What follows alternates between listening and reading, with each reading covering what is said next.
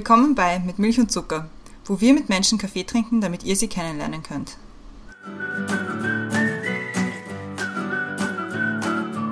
Willkommen zurück bei Mit Milch und Zucker. Neue Woche, neue Folge. Mein Name ist Christiane und neben mir ist wie immer die Brenda. Hallo Brenda.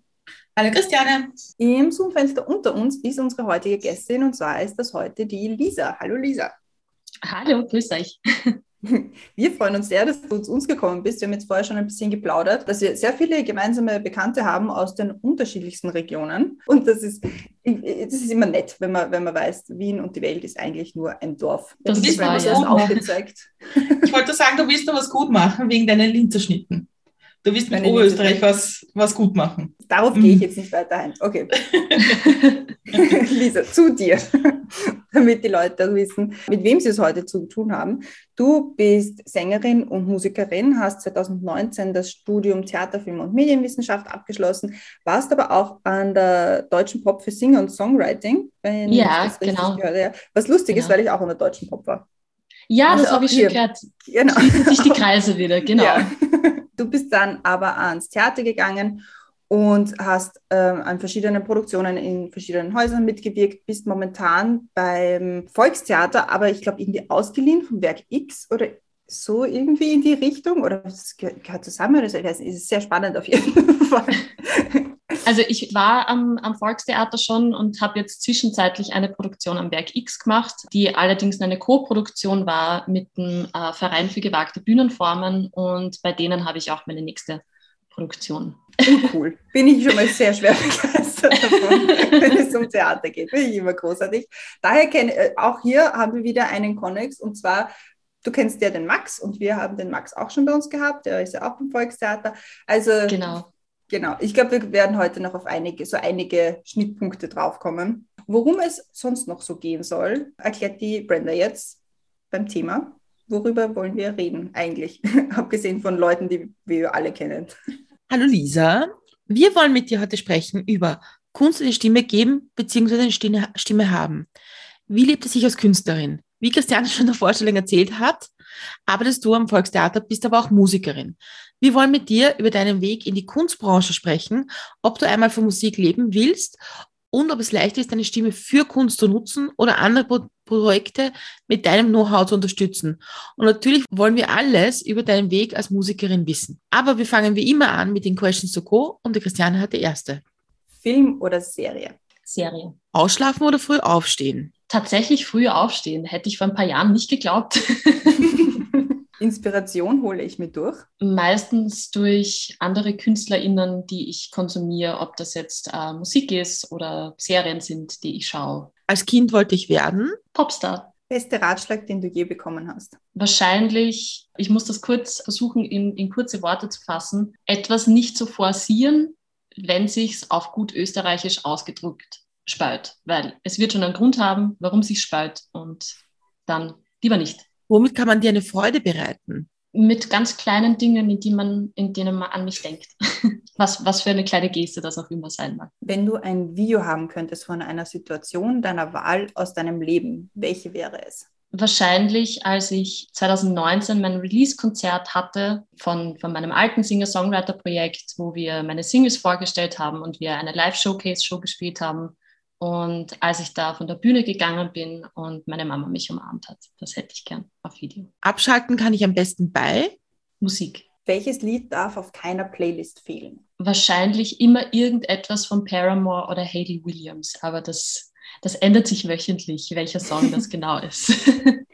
Danke sagen möchte ich. Einer ganz, ganz, ganz, ganz besonderen Freundin. She knows who she is. Jemand, der mich durch alle Höhen und Tiefen begleitet hat und nicht von meiner Seite gewichen ist. Und wie trinkst du deinen Kaffee? Mit Hafermilch und Agavendicksaft. Klingt unsexy, ist aber ziemlich geil.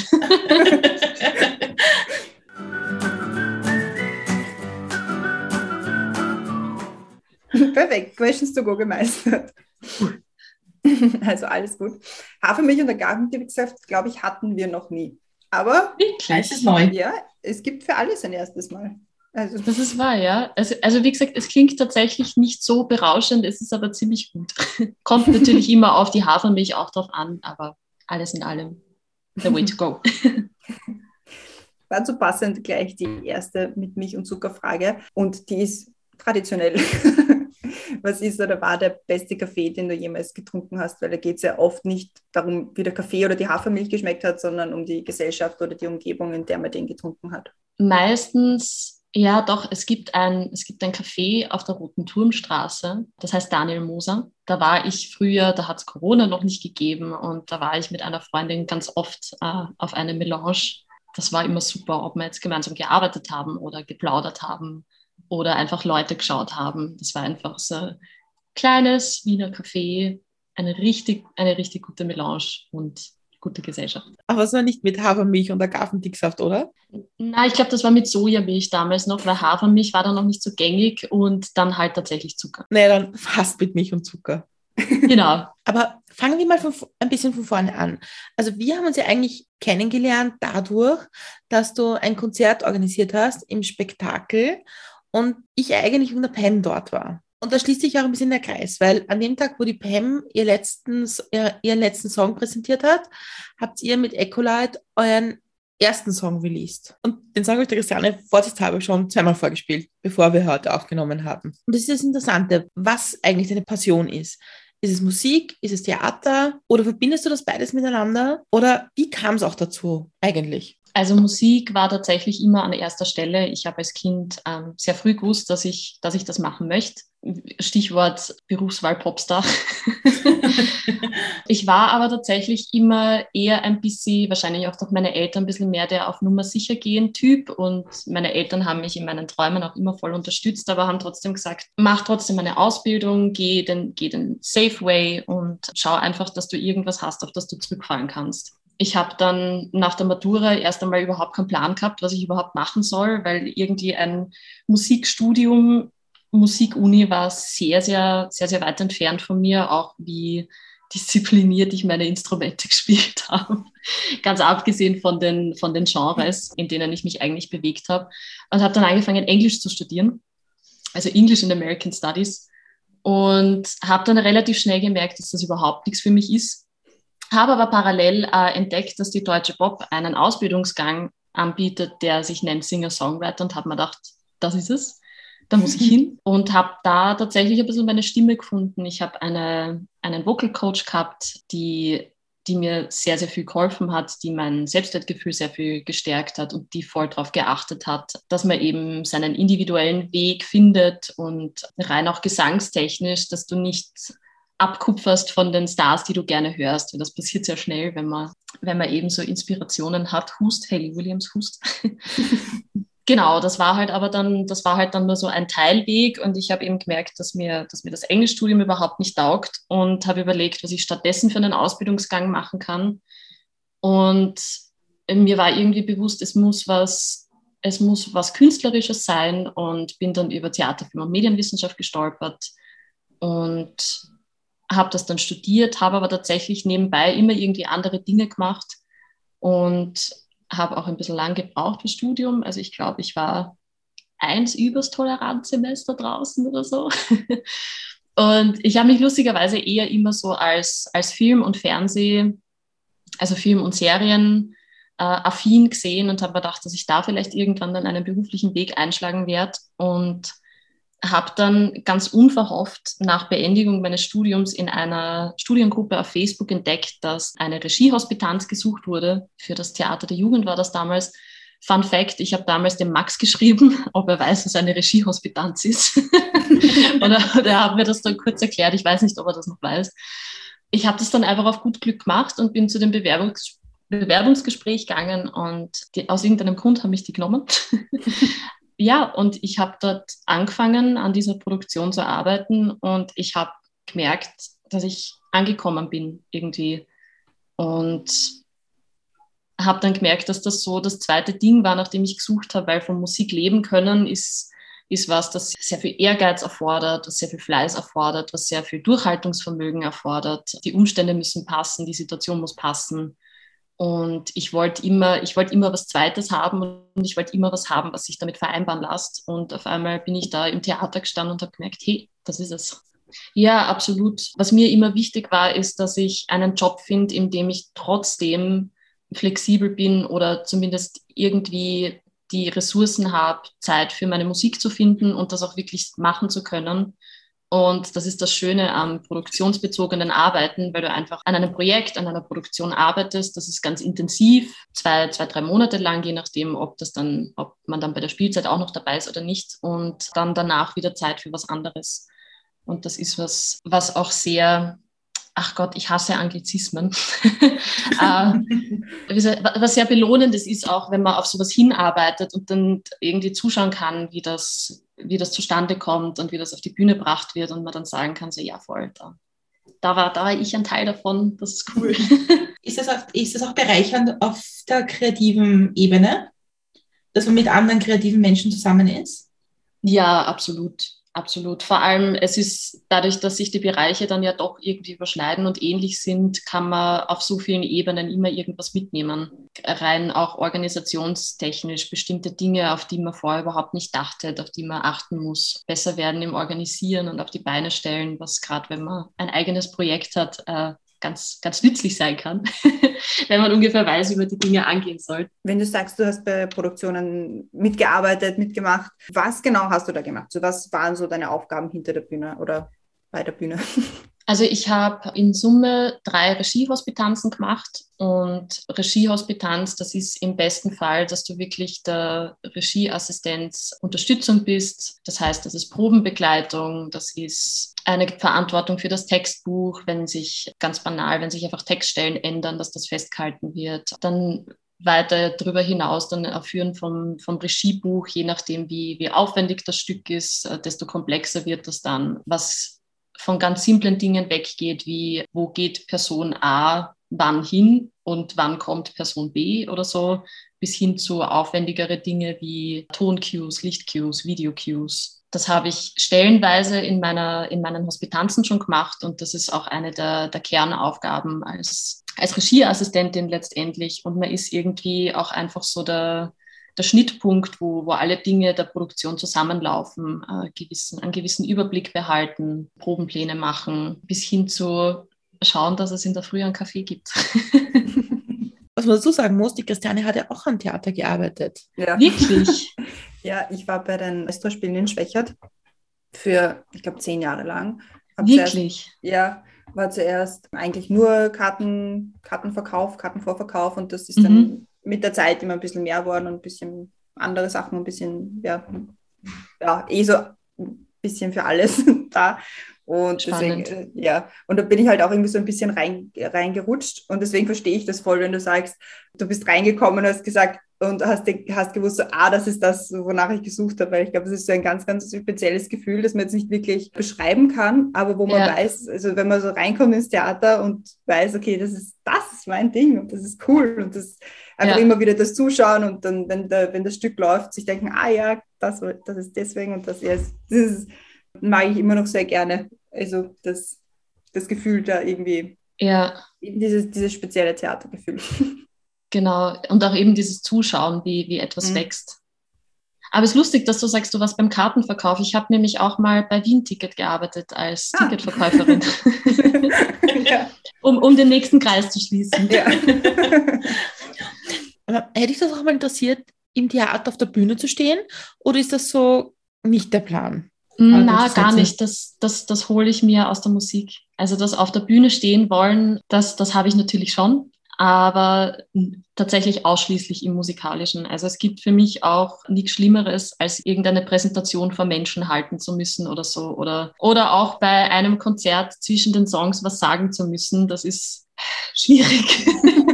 warum? Ich meine, ich sehe das, ich meine, es ist natürlich jetzt total egozentrisch, von sich selbst zu sprechen, aber also ich kann den Menschen Stunden irgendeine Geschichte erzählen oder Geschichten erzählen, aber singen hm, wäre schon eine andere Geschichte jetzt. Ja, das ist, ja, das ist lustig, wie sich, wie sich das so überschneidet, aber ich glaube, ich kann mich dann einfach hinter der Musik ganz gut verstecken irgendwie oder da einfach Schutz, verstecken ist der falsche, der falsche Begriff, aber Schutz suchen ein bisschen.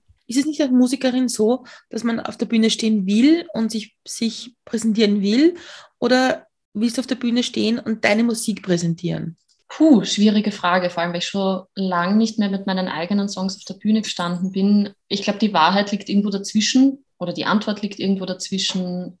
Ein bisschen was von beidem. Also es ist natürlich das, was man, was man geschaffen hat, was man präsentieren will. Und dann glaube ich auch sich selbst als, als schaffende, als präsentierende Person. Wie gesagt, mit großen Reden kann man mich, kann man mich jagen. das, das ist natürlich ein Podcast extrem toll dafür, oder? Ja, absolut, absolut. Ich habe ich hab eh im Vorfeld schon ein bisschen erwähnt, dass mich das etwas nervös war. ja, voll. Es hat dann doch irgendwie immer hin, aber am wohlsten fühle ich mich tatsächlich singenderweise spielenderweise. Wenn naheliegende Frage Theater und Musik gemeinsam ist Musical, das wäre dann wahrscheinlich auch nichts, oder? Das ist tatsächlich eine Sparte, mit der ich noch sehr wenig zu tun gehabt habe und die mich nicht ganz so gereizt habe. Also den letzten Berührungspunkt mit Musicals hatte ich in der Schule, als wir Schulmusicals aufgeführt haben. Und da habe ich aber, wenn, dann nur gesungen und nicht gespielt. also spielen, also im Sinne von Schauspielern, schwierig und tanzen braucht man bei mir sowieso nicht anfangen. Das ist ein ganz schlechtes Thema. Dafür bin ich zu botschert. Du sagst ja, auf der Bühne zu stehen, deine Musik zu präsentieren, ist ist das Besondere für dich? Ist es vergleichbar mit dem Gefühl, an einer Produktion mitzuarbeiten, wo du zwar vielleicht nicht auf der Bühne stehst, aber wo du dein Gefühl, dein Herzblut, deine Gedanken auch mit reingebracht hast, wo aber wer andere auf der Bühne steht? Ja, ja, wahrscheinlich ist das, ist das auch der Punkt, warum, warum sich das für mich so gut verbinden lässt. Aber so habe ich das noch nie gesehen. Spannend. Stimmt, ja, voll.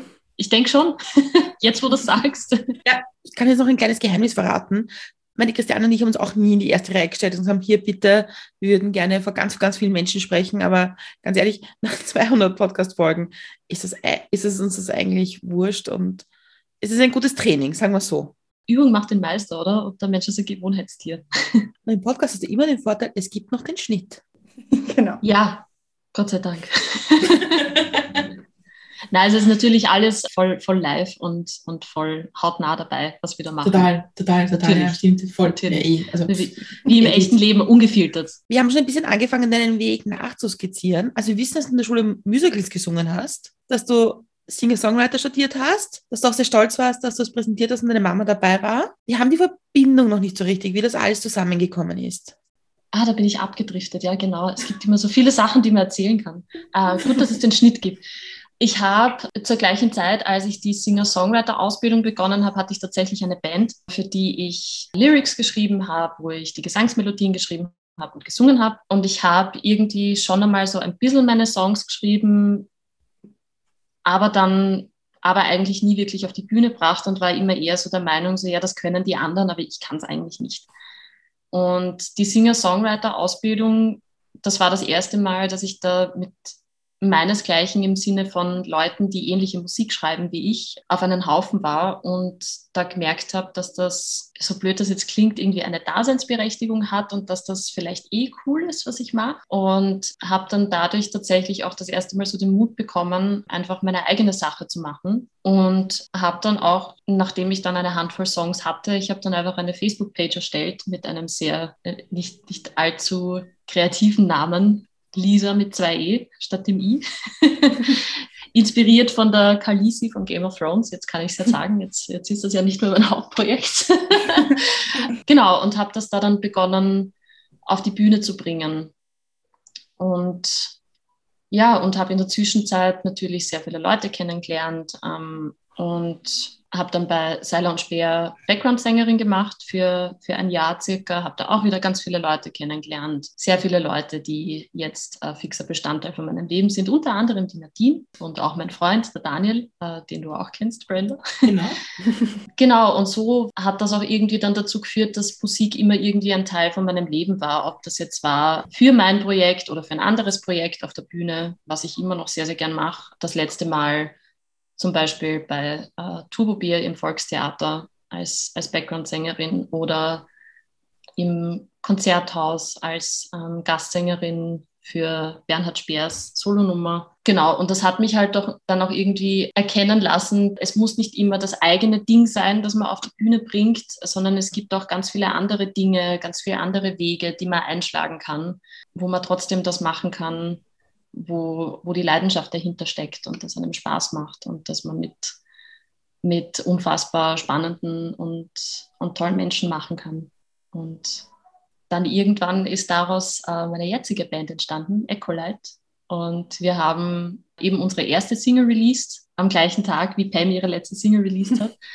Auch das eigentlich schon ein gutes Omen, weil ich meine, mit wem will man sich einen Release-Tag teilen, wenn nicht mit der Pam? Die Pam hatte schon ein Podcast-Konzert bei uns gemacht im August. Ein Podcast-Konzert? Ja. Ah, cool. Bis jetzt war es das einzige, aber schauen wir mal, wie, wie, sich dieses Gespräch noch entwickelt. Ja, du, wie gesagt, ich bin, für sehr, ich bin für sehr viele Dinge offen.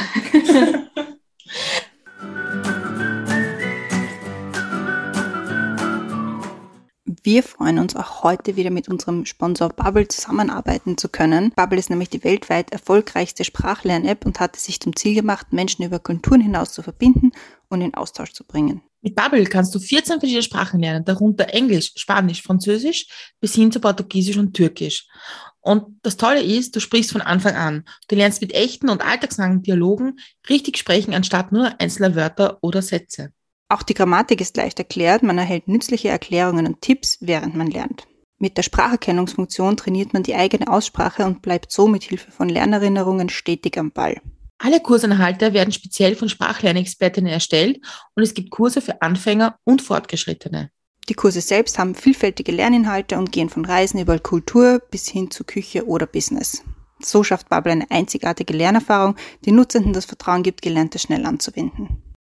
Nütze auch du die Sprachlernmethode, die funktioniert. Sichere dir jetzt sechs Monate gratis beim Kauf deines neuen Bubble-Jahresabos auf bubble.com slash audio und dem Code Zucker, sowie mit Milch und Zucker. Und wenn das jetzt zu schnell gegangen ist, dann erzähle ich das noch einmal. Und zwar geht es da um sechs Monate gratis beim Kauf eines neuen Bubble-Jahresabos auf bubble.com slash audio. Bubble schreibt man mit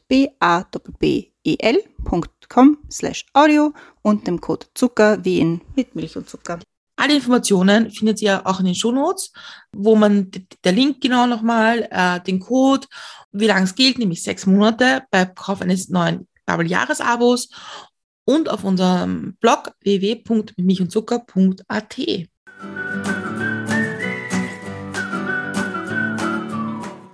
Das finde ich so schön, wenn sich unsere Gästinnen die Überleitung in die nächste Frage selbst basteln. Deswegen stelle ich sie dir jetzt gleich. Und zwar ist das die zweite mit Milch und Zucker Frage. Und die wäre, was kann man von dir lernen? Ja, also wahrscheinlich so ein bisschen tatsächlich Organisationstalent. Das ist das, ist das was ich überall irgendwie ein bisschen, bisschen reinbringe. Ansonsten echt schwierig. Da müsste ich jetzt, da müsste ich mich echt super dastehen lassen. Dann lass mich das für dich tun. Was man sicher von dir lernen kann, ist über sich selbst zu wachsen und an sich zu glauben und neue Dinge zu probieren und auch mutig zu sein, neue Dinge zu probieren. Und Sachen machen, die man eigentlich nicht machen wollte, so wie zum Beispiel auf der Bühne stehen und eigene Musik zu präsentieren und das dann doch zu machen. Ja, das hast du schön gesagt. Danke, Brenda. Sehr gerne, Lisa. Ich habe nur zusammengefasst, was du schon gesagt hast. Ja, aber das, das checkt man oft, oft selber nicht so. Äh, ich habe ich hab ein bisschen das Gefühl, das hat dann teilweise ein bisschen so einen Gruppentherapie-Charakter. So, du hast mich da jetzt wohin gebracht und ich nehme da jetzt voll was mit. Das ist voll schön. Dankeschön. Das ist das Spannende am Podcast, weil man kann sich Zeit nehmen oder man nimmt sich Zeit, um anderen Menschen zuzuhören, was sie sagen. Mhm. Und dass man da ja, dass jeder von uns da total viel lernt davon. Ja, voll, absolut. Was man von dir auch lernen kann, ist mit einem Haufen kreativen Menschen zusammenzuarbeiten und sie zu bringen, das zu machen, was andere kreative Menschen von ihnen möchten. Ja, na, ich glaube, das hat oft ein bisschen ein bisschen was damit zu tun, dass man oft, wenn man voll in seinem, in seinem Schaffen und in seinem Tun und in seiner Sparte, wo man gerade arbeitet, ist, dass es dann kurz einmal jemanden braucht, der von außen einen Blick drauf wirft und sagt, okay, jetzt an der Reihe wäre aber eigentlich das und du machst gerade das, dreh mir das um.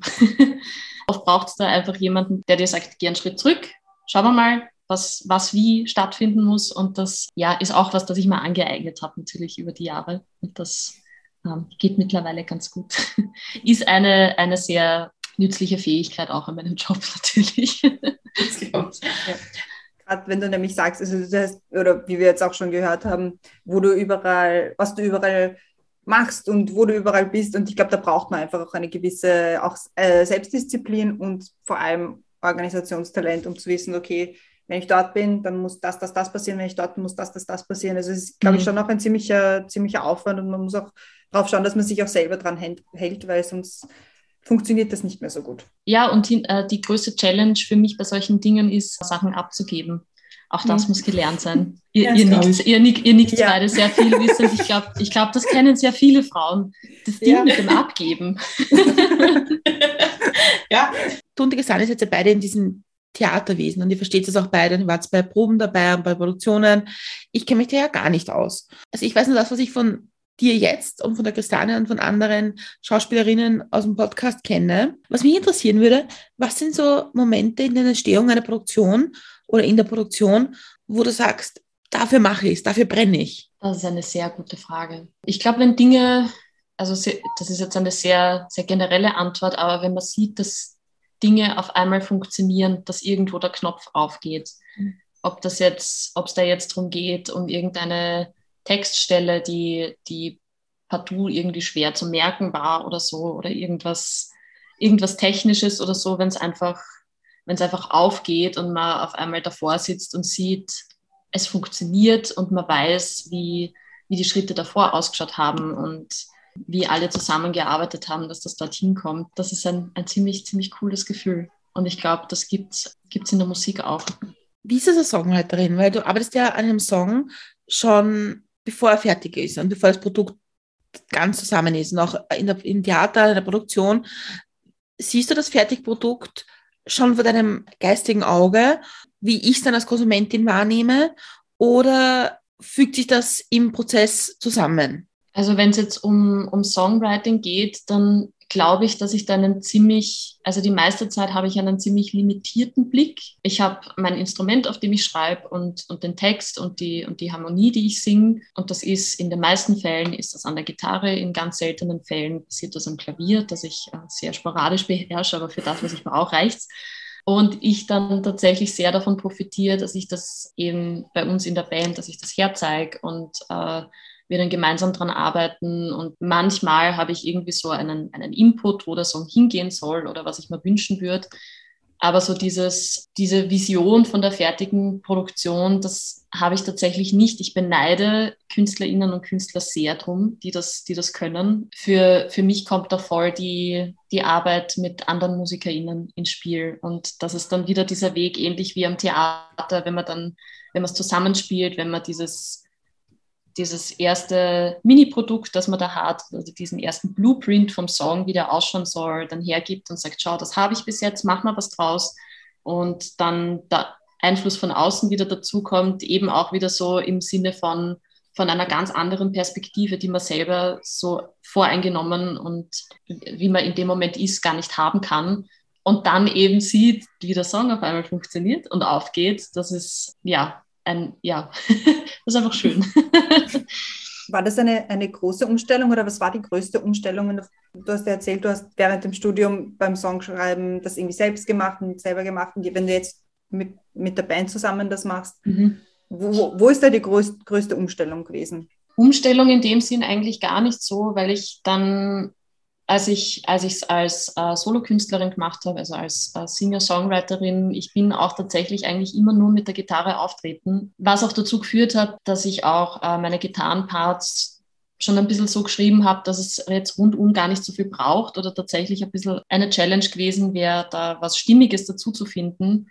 Und es war nicht unbedingt eine Umstellung, im Gegenteil, das hat sich als sehr sehr erleichternd herausgestellt, das mit anderen, mit anderen Menschen gemeinsam zu machen und vielleicht was viel Roheres zu präsentieren und zu sagen, was ist dein Input dazu oder was fällt euch da ein? Ich habe die Idee. Das ist dann, kommen einfach auch viel spannendere Sachen raus, glaube ich.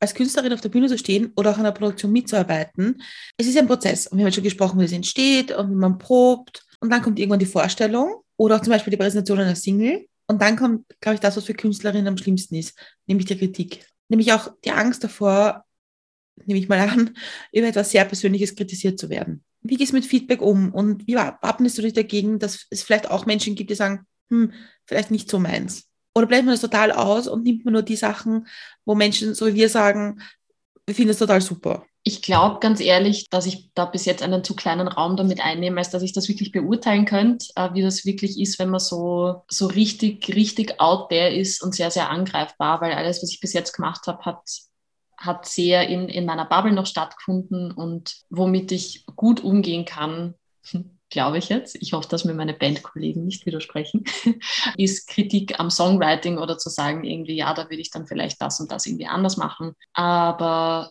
ja, natürlich, wenn jemand sagt, dass ja, das ist dein Ding, aber das ist nicht meins, dann ist das für mich voll okay und voll legitim. Aber ich bin, ich bin, glaube ich, noch nicht an dem Punkt, wo ich so angreifbar bin dafür, dass jemand sagt, wie, oh, wie kannst du über das singen oder so. Aber wie du schon erwähnt hast, wo, was ich tatsächlich jetzt schon merke, auch weil ich mit der Single, die wir jetzt rausgebracht haben, ein bisschen offener damit umgehe, worüber ich schreibe, und was ich da eigentlich singe, weil da habe ich mich früher sehr, sehr gern hinter, hinter der englischen Sprache versteckt und das war super. das hat sich jetzt geändert und das ist tatsächlich was, wo ich merke, dass das schon ein bisschen mit Respekt auch behaftet ist, dann zu sagen, okay, ich mache jetzt diesen Schritt und und veröffentlicht das jetzt, wie, wie auch immer, wie, wie groß oder klein auch immer dann das Publikum ist, das das mitkriegt. Da geht es aber tatsächlich gar nicht so um, uh, könnte es irgendjemand schlecht finden, sondern einfach, ich glaube, einfach in sich die Tatsache, dass das jetzt nicht mehr nur mir gehört und mir auch einer gewissen Kontrolle entzogen wird, irgendwie, was damit passiert. Mhm. Weil es draußen ist und angreifbar ist und man sich selber damit angreifbar macht. Weil man sich selber in die Öffentlichkeit stellt, das ist ja auch genau der Punkt, oder? Ja, also total. Also es kann was sehr Aufregendes sein, aber es ist ein bisschen, natürlich ein bisschen unheimlich, weil man halt einfach nicht weiß, was kommt. Aber ist es vielleicht genau dieser Nervenkitzel, dass das das Spannende ist, dass jemand fragt, worüber singst du? Oder ist es auch der Schritt, dass man immer mehr über Songs schreibt, über Themen, die noch edgier sind und die man, wo man noch mehr über sich preisgibt? Genau, weil man mit dem spielt. Ich gebe ein Stück von mir her. Ja, ja, bestimmt. Bestimmt, ja. Das war auch eine sehr bewusste Entscheidung zu sagen, äh, ich möchte mich dahinter nicht mehr verstecken. Es gibt bestimmte Dinge, die, die mich jetzt gerade sehr beschäftigen und ich glaube, es gibt sehr viele andere Leute, die das auch beschäftigen und das sind oft Dinge, über die wir sehr ungern reden. Ja, das gibt einfach Dinge, die, auch wenn sie Arsch sind, die einfach manchmal gesagt und behandelt werden müssen und ja, darum auch drum auch die Entscheidung, nicht mehr zu sagen, ja, lies den Text und, und nimm mit, was du brauchst, sondern hey, das habe ich mir dabei gedacht. Vielleicht kannst du auch was damit anfangen. Ich bin eine total textversessene Musikhörerin. Also ich mag das echt gern, wenn sich Menschen Gedanken über ihre Texte machen. Ja, ja, voll. Das ist auch, ist auch was, wo, womit ich sehr, sehr gern spiele oder wo ich mir natürlich sehr viele Gedanken drüber mache und was dann immer schön ist, wenn, wenn man hört, dass es Leute gibt, die, die da auch so textaffin sind mhm. und, und da gern wissen wollen, was, was heißt eigentlich das? Und ähm, ja, voll. ich finde das sehr lustig, weil ich habe unlängst erst ähm, irgendwo vermutlich war es einfach nur irgendein Bild auf Instagram, wo ich es gelesen habe, aber dass es die zwei Sorten von Menschen gibt, die, die halt auf den Text hören, wenn sie ein Lied hören oder auch zum ersten Mal hören und die, die auf die Musik hören, wenn sie das erste Mal ein Lied hören. Und dann habe ich mir wirklich, dann habe ich nämlich, nachdem ich das gelesen habe, habe ich wirklich bewusst auf mich geachtet und mir so, was bin ich, bin ich eigentlich so ein Textmensch? Höre ich mir den Text an oder höre ich mir die Melodie an, weil ich mir denke, so, ja, ja, ist lustig, wenn man so herumzappeln kann, daneben Welt tanzen kann man es nicht nennen.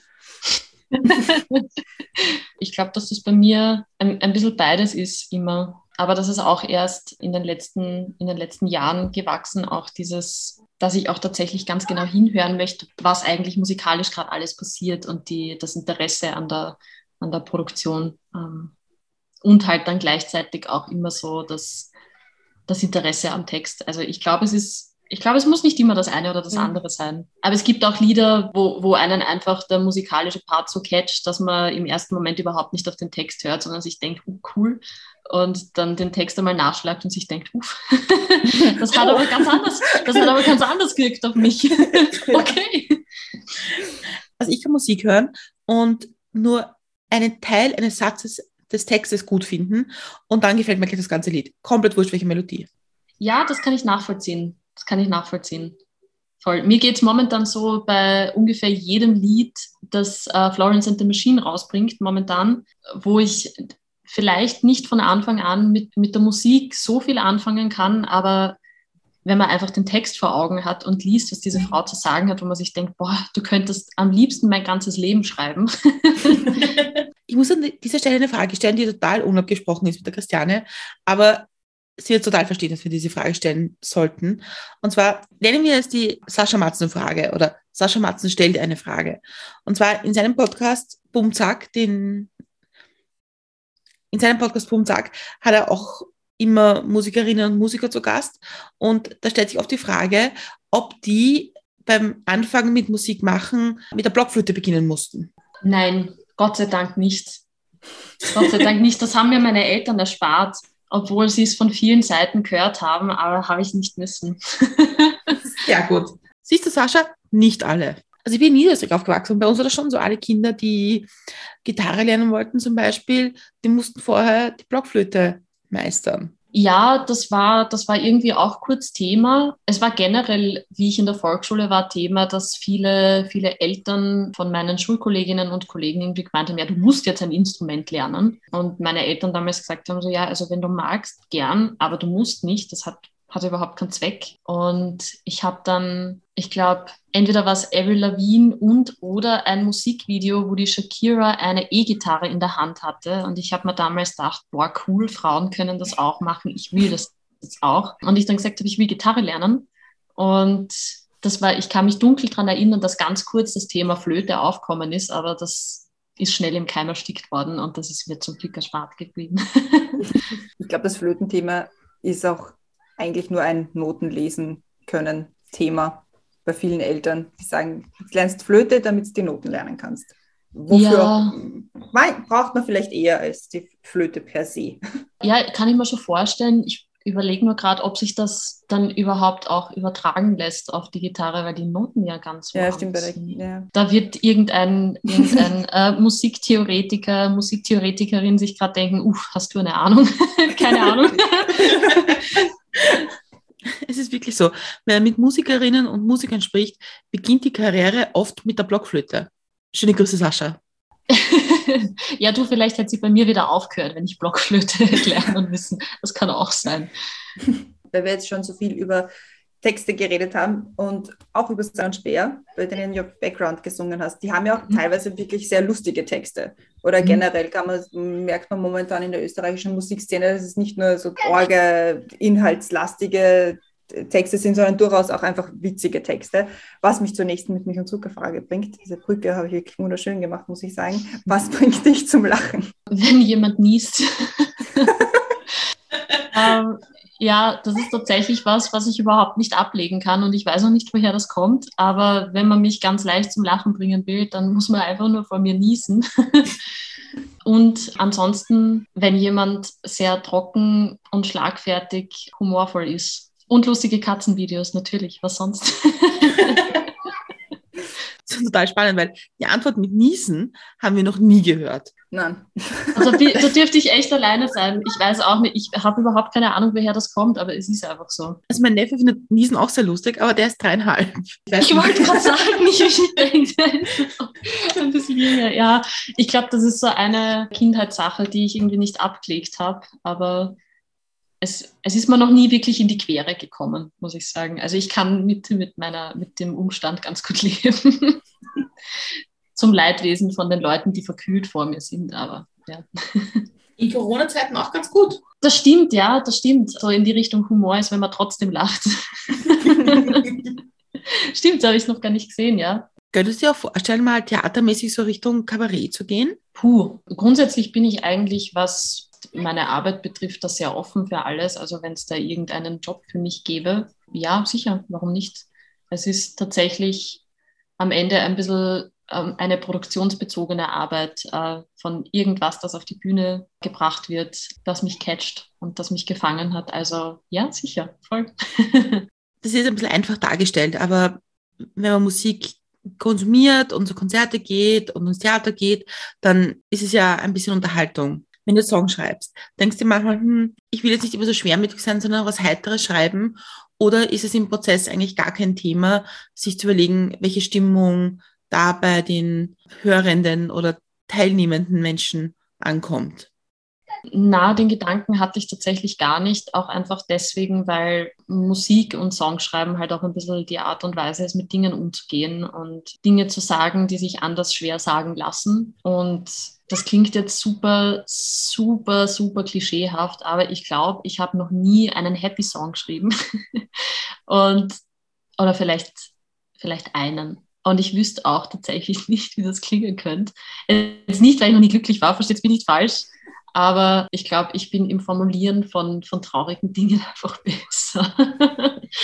ich glaube, da ist auch jeder irgendwie der andere Typ dafür. Ich glaube, das hat jetzt gar nicht irgendwie mit dem Gemütszustand zu tun oder so, sondern ich könnte ja jetzt auch keine Witze schreiben oder so. Aber im Vorrang steht eigentlich immer, dass, dass Musik halt einfach das Tool ist, mit Dingen umzugehen, Dinge zu verarbeiten, Dinge anzusprechen und kommt der Gedanke, ob das jetzt unterhaltsam sein kann oder nicht, kommt dann natürlich irgendwann, wenn es dann ans größere Ganze geht. Aber was, was das Schreiben anbelangt, glaube ich tatsächlich gar nicht. Und wenn du auf der Bühne dann stehst, ist es dann unterhaltsamer, wenn du mit einer Band dort stehst oder wenn du alleine dort stehst? Ich glaube mit Band.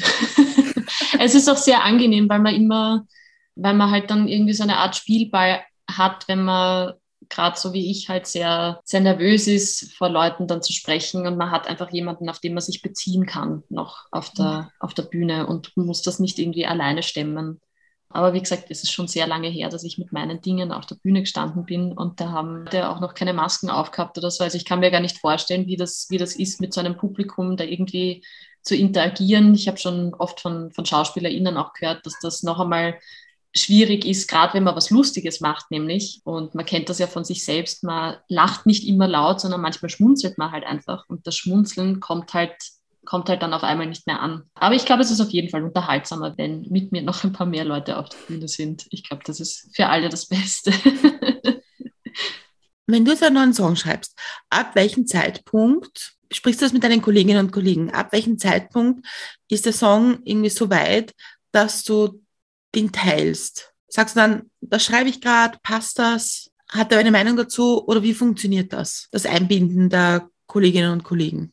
Das ist tatsächlich, ich glaube, von, von Song zu Song verschieden, weil es auch immer verschieden schnell geht, wie schnell so ein, so ein Song mir von der Hand geht. Ob das jetzt, ähm, ob ich da an, an einer Strophe einfach schon irrsinnig lang herumtue und glaube, dass das cool ist und aber irgendwie hängen bleibe und sage, hey, wollen wir daraus was machen oder ob das vielleicht schon ein komplettes Grundgerüst ist. Aber da gibt es jetzt irgendwie keinen, das ist noch zu früh herzuzeigen oder da bin ich mir noch unsicher. Im Gegenteil, oft ist es, wenn, wenn ich mich irgendwo festgefahren fühle oder irgendwie nicht wirklich weiß, in welche Richtung das geht, dass ich mir dann schon viel früher irgendwie das, das Feedback hole und und Input hole. Und manchmal ist es auch einfach schon wirklich zu Ende gedacht und, und ich sage, okay, der, der, das ist der Song und machen wir was draus. Ich werde jetzt mal mit, die letzte mit Milch und Zuckerfrage stellen und zwar reisen wir gemeinsam in die Zukunft. Es sind fünf Jahre vergangen.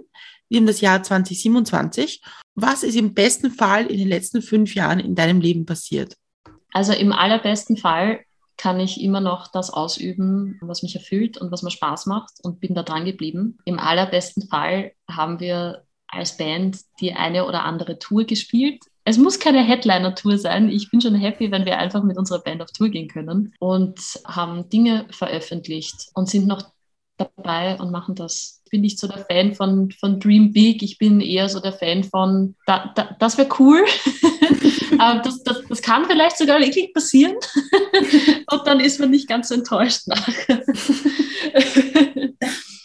Könntest du dir vorstellen, dass irgendwann, wenn ihr auf Tour geht und die Musik immer mehr in den Vordergrund rückt und mehr Platz einnimmt, dass das Theater dann in den Hintergrund rückt und noch weiter in den Hintergrund rückt? Ich, unter Umständen ja, aber ich kann, mir, ich kann mir das momentan nicht vorstellen, dass ich es ganz aufgeben möchte. Ich glaube, ich möchte diese Zweigleisigkeit möchte ich gern weiterfahren, weil mich ein, einfach beides auf, auf ähnliche Arten und Weisen erfüllt und ich immer schon ein bisschen mehrgleisig gefahren bin und immer so mehr Sachen gehabt habe, die mich interessiert haben, was, was lang sich irgendwie als hinderlich herausgestellt hat oder ich das Gefühl gehabt habe, dass es irgendwie hinderlich ist, wenn man nicht 100% weiß, genau das will ich machen und den und den Weg gehe ich, um dorthin zu kommen. Und es hat sehr lang gedauert, bis ich das eben gefunden habe, dass es dass es mehr als eine Sache gibt, die einen erfüllt und die einem Spaß macht.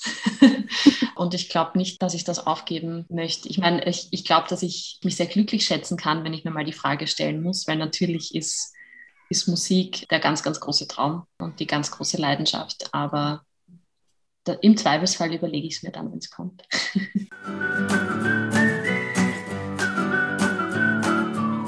Das waren schöne Schlussworte. Werden wir dann schauen in fünf Jahren. Aber ich finde das auch immer schön, wenn man, wenn man sich halt so seinen eigenen Bereich macht und wenn man, wenn man sagt, das ist halt meines und ja, ist halt so. Aber ja. ja. genau. Nachdem wir jetzt aber eh schon am Ende eigentlich angelangt sind, gibt es noch etwas, was du den Hörerinnen und Hörern gerne sagen möchtest, wo sie dich vielleicht einmal anhören können, wurscht ob in, äh, in Real Life oder auf Kopfhörerbasis? Auf, auf Kopfhörerbasis funktioniert schon jetzt. Und zwar haben wir eben mit Ecolight unsere erste Single draußen, die nennt sich Take a Walk with Me. Man findet uns auf Instagram, auf Spotify, auf Facebook, auf anderen Streaming-Plattformen und wir freuen uns, wenn Leute unsere Musik hören und teilen. Die nächste Single ist in Arbeit und kommt ganz bald. Ja, also das erste Mal live kann man uns erleben am 26. Mai im Music House in Graz. Uh, sehr toll. Mhm. Ja, aufregend. Bist du aufgeregt? Ja, ja, doch. Wie gesagt, das ist das erste Mal seit mhm. langem, als auch als Frontfrau da irgendwie wieder auf der Bühne zu stehen und mit den eigenen Songs und ähm, da sind ganz viele Gefühle dabei, aber vor allem ganz viel Vorfreude und Aufregung ist ja oft auch was sehr Schönes. Wir würden auf jeden Fall freuen, wenn wir dich in Wien sehen. Ja, ja, daran, daran arbeiten wir. Daran arbeiten sehr gut. Ganz sehr gut. Das, das, wird sich, das wird sich bestimmt ergeben. Wir werden auf jeden Fall eure aktuelle Single verlinken, dass man sich anhören kann, weil die ist nämlich sehr toll. Und ich glaube, wenn man dir zugehört hat, dann sieht man, wie leidenschaftlich du für Musik und Theater brennst. Und ich glaube, das ist besonders spannend, Menschen zuzuhören, die eine Leidenschaft für das haben, was sie tun. Oh, Dankeschön. Das ist auch ein schöner Schlusssatz. Das, das klingt so, als würdet ihr das öfter machen. Ach, die 200 Mal. Nein, aber es wirklich, also wirklich, war wirklich super schön mit dir zu plaudern und so gut kennen wir das auch nicht, deswegen habe ich das sehr spannend gefunden so einen Einblick in deine Geschichte zu haben und einen Einblick in Songwriting und Kunst und Musik und deine Welt. Und das finde ich ganz besonders toll. Und ich hoffe, wir hören uns bald wieder und kriegen dann ein Update über, wie die Tour verläuft. Hoffentlich, ja. Fingers ja. crossed. Ja, vielen Dank für die Einladung und für die, fürs Zuhören und für die Plattform. Es war voll schön zu plaudern mit euch. Anytime again. ich habe am Anfang auch schon erwähnt, dass du gemeinsam mit dem Max arbeitest. Und der Max war ja auch schon bei uns als Gast und er war der Überstreber, weil er war 20 Minuten zu früh da und hat irgendwie dann teilgenommen an unserer Vorbereitung, was ziemlich witzig war. Aber wer sich die Folge mit dem Max oder wie besprochen mit das Podcast-Konzert von Pam oder die Folge von der Pam oder ab 23. Mai deine Podcast-Folge anhören will, kann das auf allen gängigen Podcast-Plattformen und auf der Seite www.mitmichundzucker.at.